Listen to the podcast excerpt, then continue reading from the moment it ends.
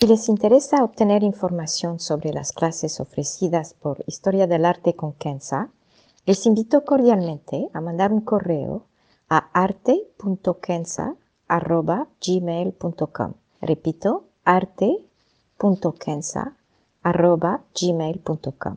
Muchas gracias. I'm Sandra, and I'm just the professional your small business was looking for. But you didn't hire me because you didn't use LinkedIn jobs. LinkedIn has professionals you can't find anywhere else, including those who aren't actively looking for a new job but might be open to the perfect role, like me. In a given month, over 70% of LinkedIn users don't visit other leading job sites. So if you're not looking on LinkedIn, you'll miss out on great candidates like Sandra. Start hiring professionals like a professional. Post your free job on linkedin.com/people today. Historia del arte con Kenza.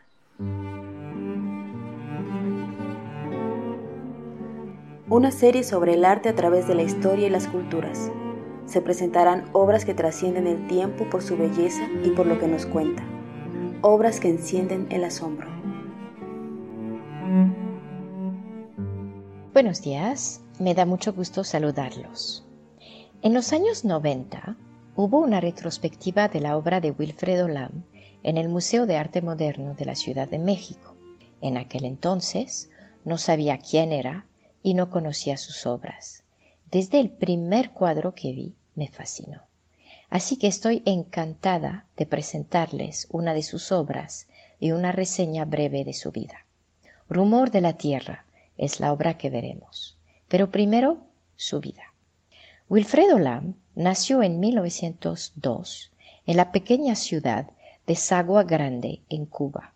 Su padre era un inmigrante chino y su madre una mestiza cuya madre era una esclava de Congo liberada.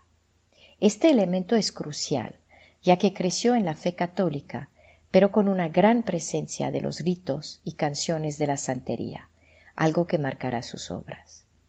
Se fue a La Habana a estudiar derecho, pero después de unos años se cambió a la escuela de arte. Un poco más adelante recibió una beca para seguir estudiando arte en España. Su maestro era nadie menos que Fernando Álvarez de Sotomayor, el curador del Museo del Prado, quien fue también el maestro de Salvador Dalí. Lam quería hacer retratos, y sus primeras obras hablan de un estilo sencillo, pero hay que decirlo, poco original. En los años 30 empezó a probar varios estilos, surrealista, fauvista y hasta cubista. En 1936, una exposición itinerante de Picasso en España cambió su visión del arte. Pero más que todo, fue su encuentro con Picasso que transformó su arte y su vida. De acuerdo al hijo de Wilfredo Lam, cuando Lam conoció a Picasso por primera vez, éste le enseñó unas de las máscaras africanas que tenía y le dijo, deberías estar orgulloso de esto.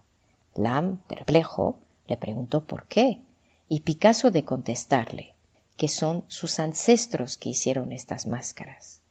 Fue en este momento que ocurrió un despertar en Wilfredo Lam. Se dio cuenta que sus raíces contaban.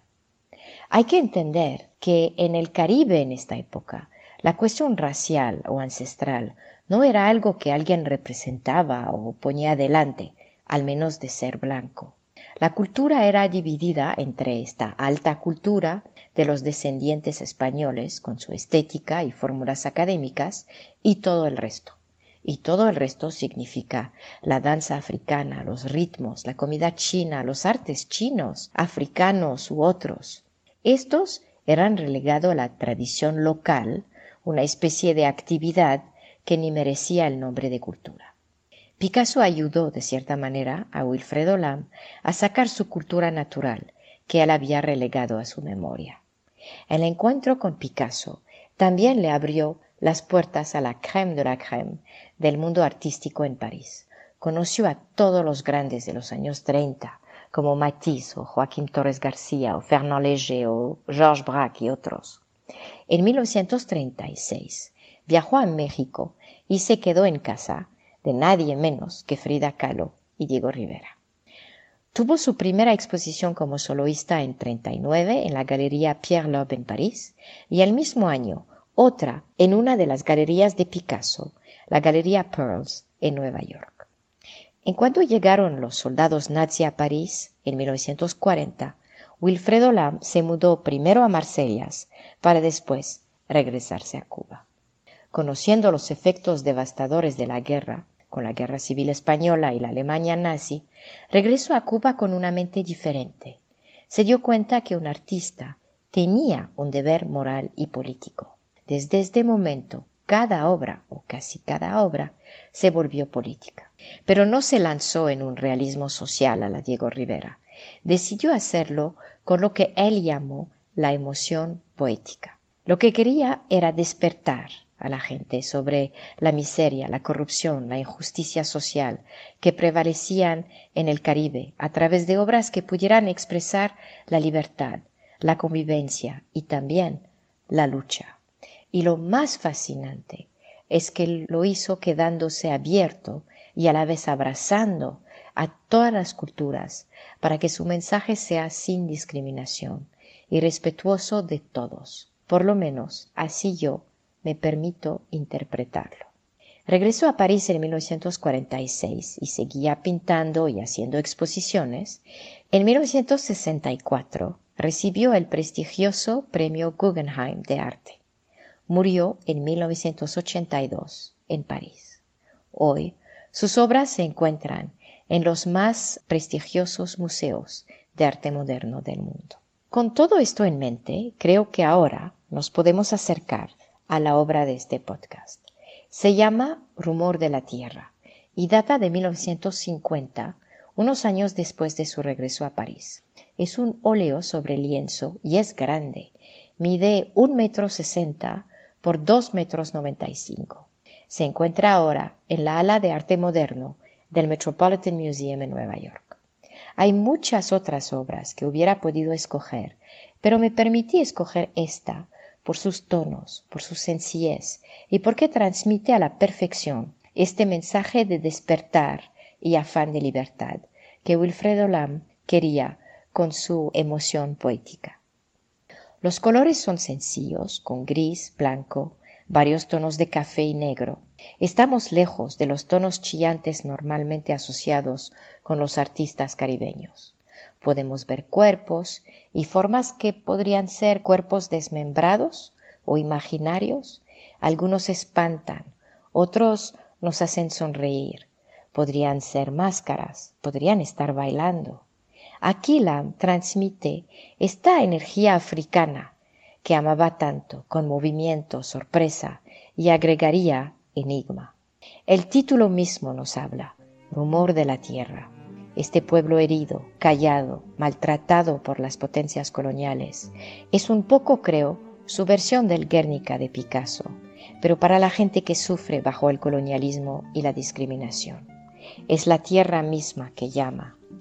En conclusión, tienen que admitir, si ven otras obras de Lam, que no se puede clasificar en ninguna escuela artística. No es surrealista ni cubista. Es él mismo, con toda su mezcla cultural y creo que es por eso que me ha fascinado, aun cuando no conocía ningún detalle de su vida. Para cerrar este podcast, dejaré a Wilfredo Lam hablar, citando una entrevista donde hablaba de lo que quería hacer, lo que sintió cuando regresó a Cuba en 1940. Cito, quería con todo mi corazón pintar el drama de mi país, pero lo quería hacer a través del espíritu negro y la belleza del arte de los negros y así podría ser el caballo de Troya, que pudiera escupir figuras alucinantes con el poder de sorprender, de molestar los sueños de los exploradores. Muchas gracias.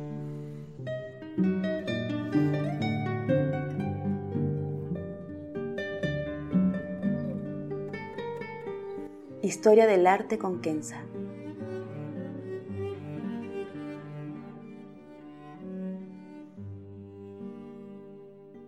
Para ver las obras que se presentan en este podcast y a la vez descubrir otras que podrían despertar su asombro, les invito a seguirnos a través de la cuenta Instagram Historia del Arte con Kenza. Gracias.